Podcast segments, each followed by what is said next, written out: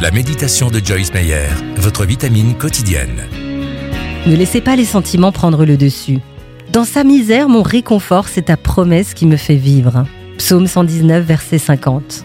Dieu m'a montré que nous éprouverons toujours des émotions et qu'il n'est pas sain de nier leur existence. Par contre, nous devons apprendre à les gérer afin que ce ne soit pas elles qui nous gèrent. Si nous vivons en fonction de ce que nous ressentons, nous allons au-devant de problèmes, parce que nos sentiments ne sont pas toujours conformes à la vérité de Dieu.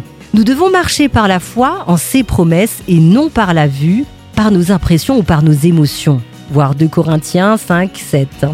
Demandez à Dieu de vous aider à mettre vos sentiments en accord avec la vérité de sa parole aujourd'hui.